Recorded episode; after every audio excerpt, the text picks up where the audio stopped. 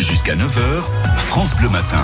Les enfants ont la parole sur France Bleu. Nous sommes allés en rencontrer quelques-uns pour leur demander ce que veut dire être écolo. Bah, c'est qu'il faut pas polluer, faut laisser la nature comme elle est et faut pas trop prendre de, de choses qui appartiennent à la nature parce que sinon après ça va disparaître. Faut pas jeter euh, des canettes, euh, des paquets de clopes et tout. moi j'ai vu ça, j'ai vu euh, quelqu'un une fois dans la voiture qui a, qui a jeté un chewing-gum par la fenêtre parce que ça pollue la terre et plus ça pollue, plus il y aura moins de plantes et plus on pour, moins on pourra respirer sur la terre. Il y a, imagine, il y a quelqu'un qui jette euh, une canette par terre et qu'il y a un animal qui se coupe avec, qui se coupe la bouche. On est là pour apprendre, mais on est là aussi euh, pour apprendre plus tard à bien se comporter. Mais euh, à le faire l'écologie, c'est c'est comme de l'éducation, c'est la même chose. On éduque, on éduque les gens pour pas qu'ils mettent leurs papiers à côté. Faut pas non plus mettre les papiers dans les égouts parce qu'après ça va dans la mer.